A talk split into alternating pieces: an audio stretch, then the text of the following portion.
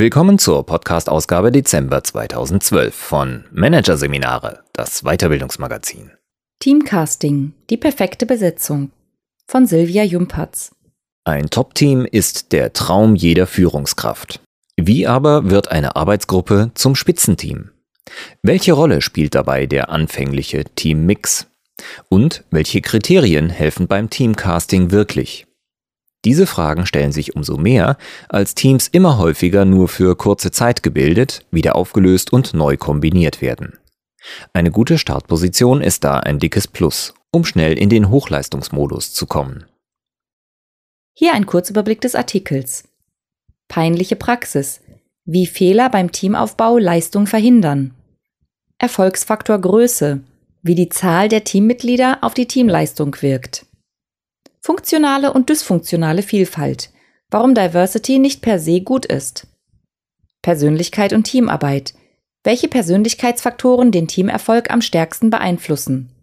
Und zwischen Fähigkeit und Willigkeit. Warum auch teamfähige Mitarbeiter nicht immer kooperativ handeln. Was dieses Team geschafft hatte, machte Eindruck.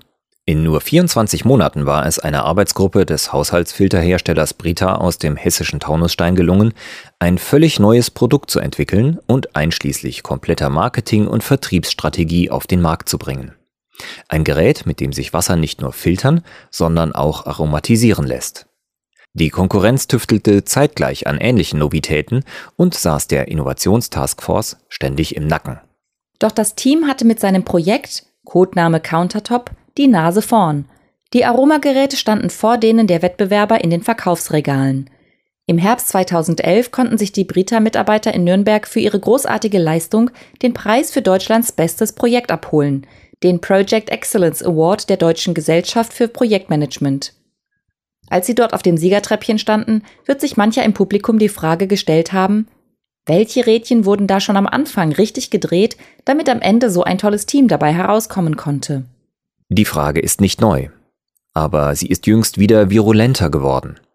Zwar ist seit den gruppendynamisch bewegten 70er und 80er Jahren viel heiße Luft aus dem Mythos-Team entwichen.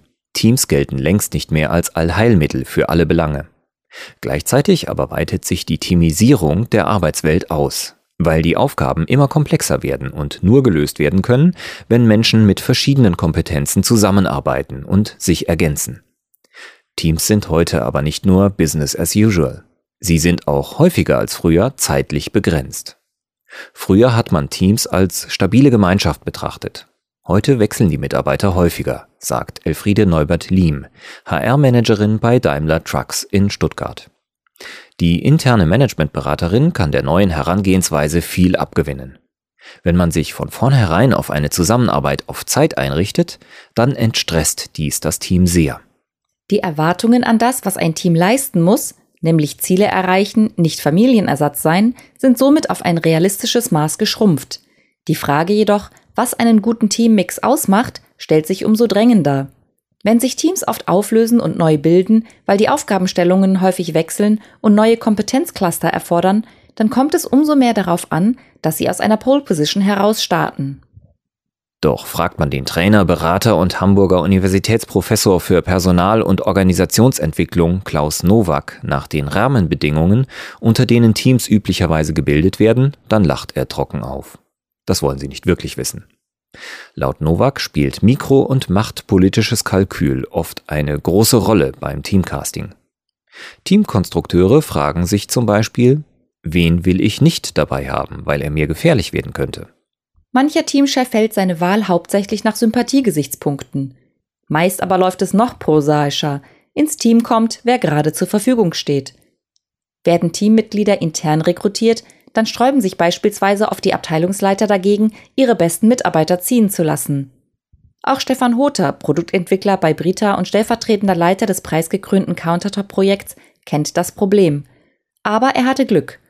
Bei uns hat sich das Top-Management persönlich in die Gespräche mit den Linienchefs eingeklinkt und die strategische Bedeutung des Vorhabens für das gesamte Unternehmen deutlich gemacht. Das hat gewirkt. Mit so viel Rückendeckung konnte der Manager relativ frei im Pool fischen, jedenfalls soweit dies die Mitarbeiterzahl in seinem kleinen Unternehmen zuließ. Aber schließlich hatte Hota neben einem von außen hinzugeholten Teamleiter alle Mitarbeiter mit dabei, auf die er Wert legte. Mit einer überschaubaren Größe des Kernteams war bereits ein Erfolgskriterium der gelungenen Teamaufstellung erfüllt. Größe nämlich ist ein erstaunlich wichtiger Faktor für die Zusammenarbeit. Teams sollten auf keinen Fall zu groß sein, weil sonst eine reibungslose Kommunikation nicht mehr möglich ist, betont Klaus Nowak. Zwar gibt es unterschiedliche Auffassungen über die maximale Größe. Für einige ist bei höchstens sechs bis acht Teammitgliedern Schluss. Manche halten zwölf noch für tragbar. Grundsätzlich aber gilt, wo direkte Kommunikation nicht mehr ohne Organisationsaufwand möglich ist, ist die Gruppe zu groß. Dann tun sich nicht nur Kommunikationslöcher auf, es steigt auch die Wahrscheinlichkeit, dass Teammitglieder in der Anonymität der großen Gruppe abtauchen und ihre Leistung herunterschrauben. Besser ist daher, Subteams bilden, wenn die Aufgabe sehr komplex ist und die Zahl derer, die man dabei haben muss, die optimale Teamgröße überschreitet, so Novak. Für den engen Zusammenhang von Kommunikation und Teamerfolg gibt es übrigens neue beeindruckende wissenschaftliche Belege. Der US-amerikanische Medienwissenschaftler Alex Pentland vom Massachusetts Institute of Technology, kurz MIT, misst mit elektronischen Geräten die Häufigkeit, Intensität und Qualität der Kommunikation in Teams. Ergebnisse seiner Arbeit veröffentlichte er kürzlich in der Zeitschrift Harvard Business Manager. Laut Pendlens Untersuchungen sind die Leistungsschwankungen eines Teams zu 35 Prozent allein durch die Zahl der persönlichen Kontakte zwischen den Teammitgliedern zu erklären. Der Wissenschaftler ist dann auch überzeugt, die Teamarbeit durch den Einsatz seiner Messgeräte revolutionieren zu können.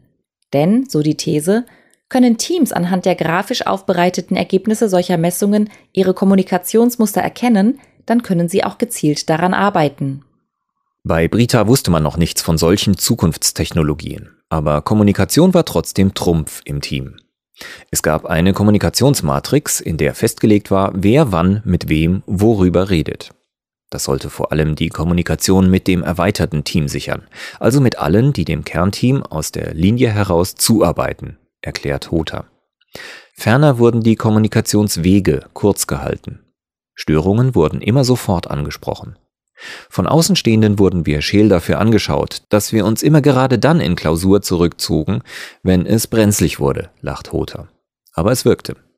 Nach Meinung der Teamexpertin Manuela Dollinger ist solch ein Verhalten typisch für Spitzenteams. Gerade die Selbstreflexionsfähigkeit ist das A und O für den Teamerfolg, sagt die Inhaberin des Augsburger Trainings- und Beratungsunternehmens Competence on Top. Ein Team, so Dollinger, muss vor allem in der Lage sein, immer wieder einen Schritt zurückzutreten und sich zu fragen, was läuft gut? Was läuft weniger gut? Was können wir verbessern? Die Trainerin ist sogar überzeugt, die Ausgangslage eines Teams ist gar nicht so wichtig. Wichtiger ist die Entwicklung, die folgt. Diese Auffassung teilen allerdings nicht alle Experten und Praktiker. So betont Projekt Co-Chef Hota, selbst eine sehr gute Teamleitung, die viel Wert auf Maßnahmen zur Teamentwicklung legt, kann eine anfangs schlechte Zusammenstellung nicht ausgleichen. Neben der Gruppengröße, die unmittelbar auf die Kommunikation im Team einwirkt, gibt es noch weitere Faktoren, die bei der Teamzusammenstellung Beachtung finden, findet Hota. Er sorgte vor allem für Interdisziplinarität im Countertop-Team. Damit hat er die Wissenschaft auf seiner Seite. Denn wenn es um Vielfalt im Team geht, dann ist es nachweislich die funktionale Diversität, die Leistung fördert. So Thorsten Biemann, Professor für Betriebswirtschaftslehre, Personalwesen und Arbeitswissenschaft an der Uni Mannheim. Biemann hat gemeinsam mit Heiko Weckmüller, Professor für International Management an der FOM Hochschule für Ökonomie und Management in Köln, den aktuellen Forschungsstand zum Thema Erfolgsfaktoren in der Teamarbeit unter die Lupe genommen. Eines der eindeutigsten Ergebnisse der Literaturanalyse, die die beiden im Auftrag des Magazins Personal Quarterly vorgenommen haben, ist, es sind vor allem unterschiedliche Prägungen, mentale Modelle und Stile in Bezug auf die Arbeit, die den Teamerfolg pushen.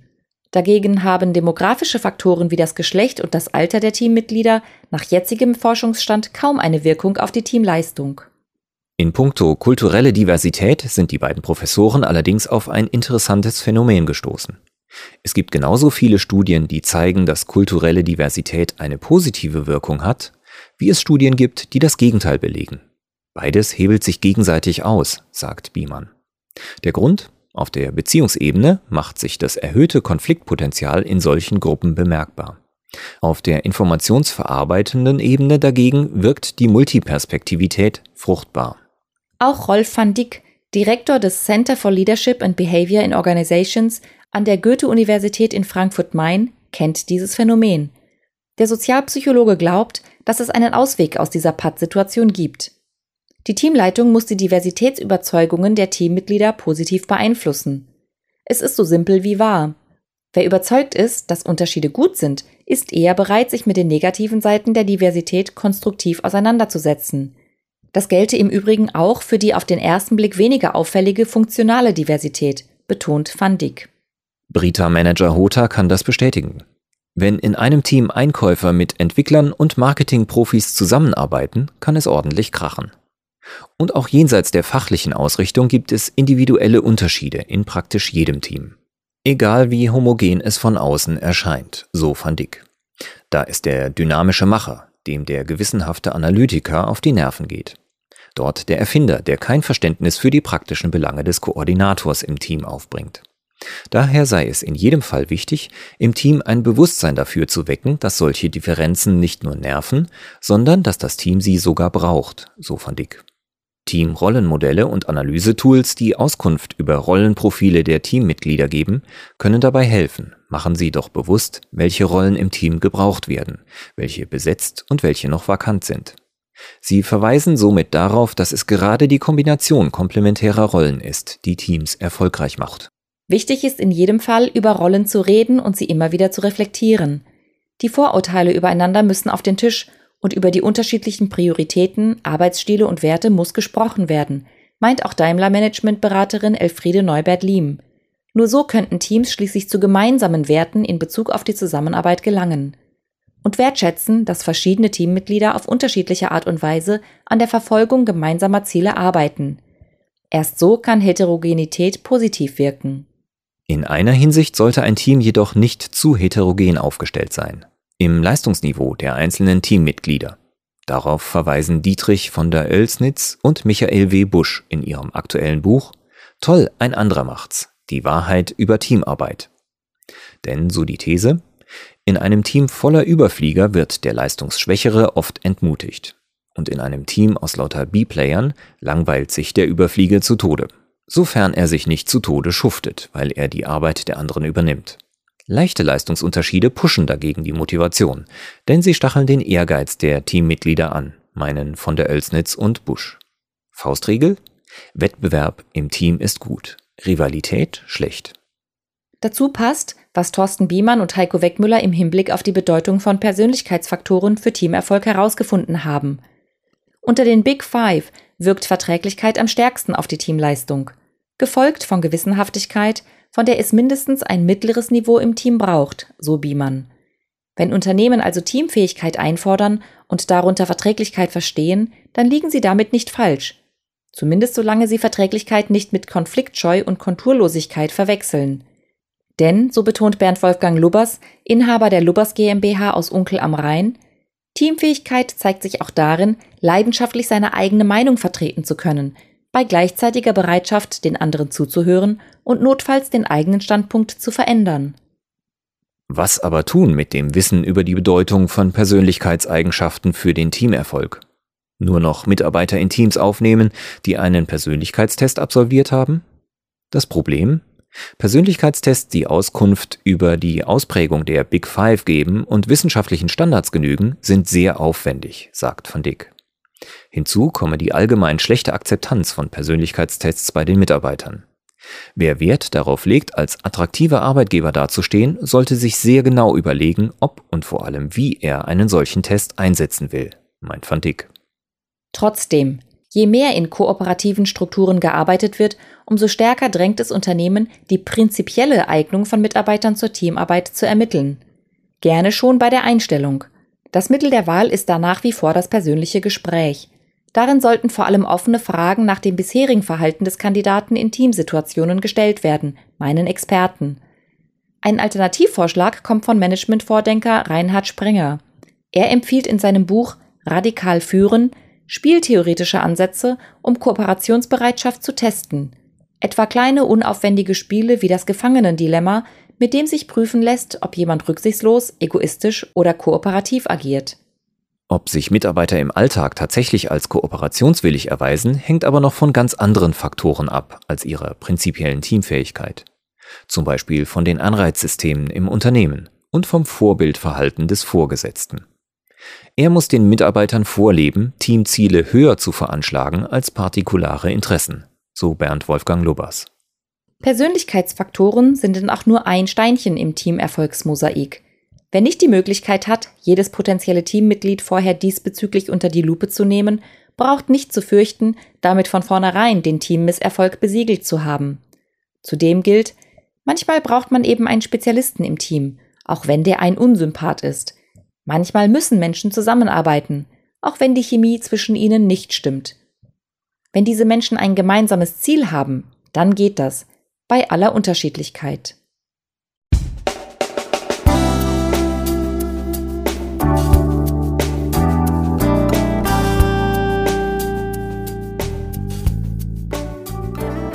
Sie hörten den Artikel Teamcasting, die perfekte Besetzung von Silvia Jumpertz aus der Ausgabe Dezember 2012 von Managerseminare, produziert von Voiceletter. Weitere Podcasts aus der aktuellen Ausgabe behandeln die Themen Die Zukunft der Arbeitswelt im Dazwischen und Resilienz, stark wie Bambus. Weitere interessante Inhalte finden Sie auf der Homepage unter managerseminare.de und im Newsblog unter managerseminare.de/blog.